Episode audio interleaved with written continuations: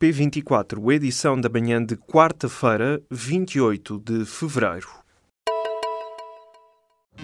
Apresentamos a nova gama de veículos híbridos plug-in. Uma tecnologia que veio para mudar o futuro. BMW iPerformance.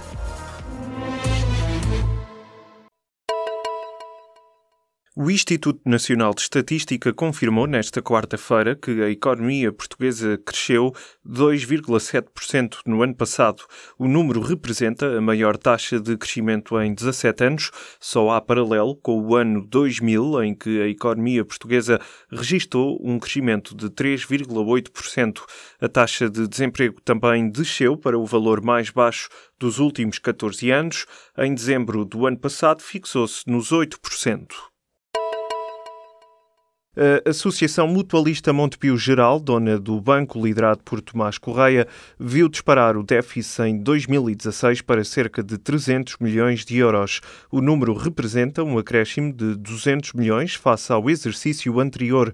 O Conselho Geral da Associação Mutualista vai reunir nesta terça-feira para aprovar o relatório de atividade. Segundo apurou o público, em cima da mesa deverá estar também o ajuste nas listas candidatas aos órgãos sociais da Caixa Económica Montepio Geral.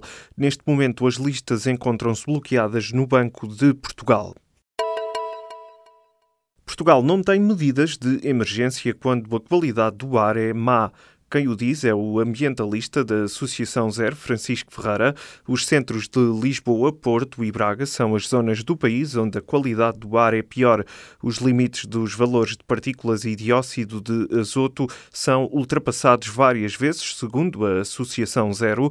A Agência Europeia do Ambiente estima que em 2014 tenham morrido mais de 6.600 pessoas em Portugal por causa da poluição. No ano passado foram concedidas quase 3.500 autorizações a imigrantes que já se encontravam no país para trabalharem em Portugal. Os dados foram fornecidos ao público pelo CEF, que ressalva que os que se referem a 2017 estão ainda em fase de consolidação. O Ministério da Administração Interna explica que o número de autorizações de residência concedidas no último trimestre do ano passado deve-se a uma nova dinâmica introduzida no CEF. O mecanismo levou à conclusão de um número muito significativo de processos anteriores à alteração legislativa.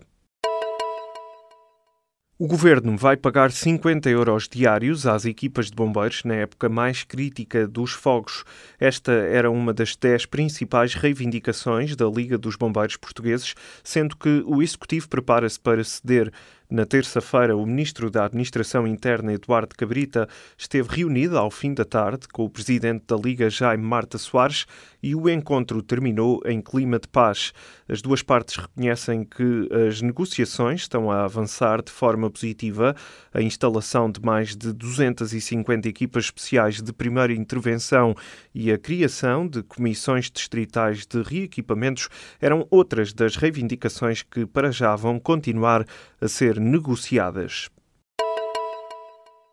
O Centro de Medicina Física e de Reabilitação do Sul, localizado em São Brás de Alportel, tem mais de 50 camas para internamento, mas a falta de profissionais está a condicionar os serviços. A administração do Centro Hospitalar e Universitário do Algarve, responsável pela gestão daquele centro desde agosto de 2017, assumiu o compromisso de, até ao final deste ano, ter todo o internamento a funcionar. Apenas 18 das 50 54 camas estão em funcionamento. O mesmo cenário é transversal a outros centros do país. Desde o final do ano passado, 32 das 134 camas do centro de Alcoitão continuam fechadas. Há mais de 90 utentes em listas de espera. Três locomotivas a vapor centenárias estão na lista de sucata que a CP quer vender para abate. A decisão da empresa ferroviária está a indignar os grupos de amigos dos caminhos de ferro que consideram aquele material de interesse histórico e museológico. Além das três locomotivas na lista de 37 veículos ferroviários, constam três carruagens napolitanas do início do século XX. Este tipo de locomotivas são únicas no mundo e só existiam em Portugal e nos caminhos de ferros de Edjaz, na atual Síria. Em abril do ano passado, a CP vendeu duas dessas carruagens para a Espanha a fim de integrarem um caminho de ferro turístico. A queda de neve que se registrou nas últimas horas nos distritos de Vila Real e de Bragança obrigou ao encerramento das escolas. Naquelas regiões há várias estradas cortadas ou com o trânsito condicionado por causa da chuva e da queda de árvores. A A24 é uma das estradas que está cortada em ambos os sentidos. O agravamento do estado do tempo já tinha sido previsto pelo Instituto do Mar e da Atmosfera para todo o território. Todos os distritos estão sob aviso amarelo por causa da chuva e vento forte até amanhã.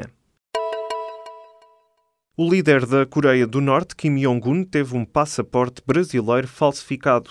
O passaporte, datado de 1996 e com validade de 10 anos, foi emitido e carimbado pela Embaixada do Brasil em Praga. Além de Kim Jong-un, também o pai, Kim Jong-il, tinha um passaporte idêntico. Os documentos foram revelados nesta terça-feira pela agência Reuters, que cita cinco fontes europeias de segurança. Segundo as autoridades, os documentos foram usados para obter vistos de embaixadas estrangeiras, sobretudo as europeias. Diogo Pissarra, um dos finalistas do Festival da Canção, desistiu do concurso. Em causa estão as acusações de ter apresentado uma canção plagiada. A desistência foi assumida pelo próprio artista através de uma publicação nas redes sociais. A RTP, que organiza o festival, elogiou a integridade do artista. Numa nota enviada às redações, o canal público explicou que compreende e respeita a decisão do compositor e intérprete. O músico de 27 anos tinha passado à final com pontuação máxima do júri e do público.